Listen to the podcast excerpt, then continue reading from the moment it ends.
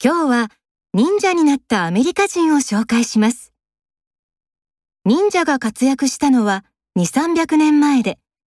現代日本では一部の映画や観光地のショーに出てくる程度でした。しかし近年、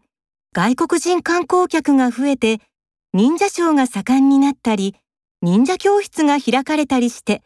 国際的に忍者の人気が上がっています。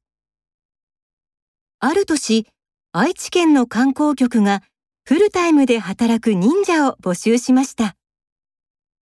忍者を広めたいという熱意がある人が条件でした。すると、インターネットで200人を超える応募があり、その85%が海外からでした。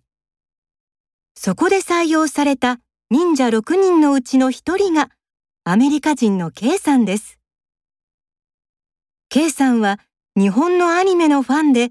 子供の頃から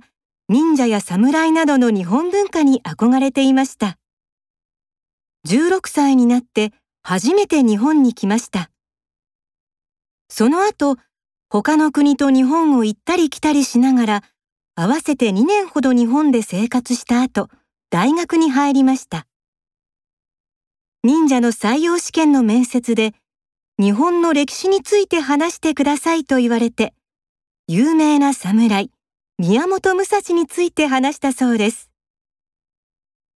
K さんは忍者言葉も勉強していて、外国人観光客に忍者の精神を伝えたいと言っています。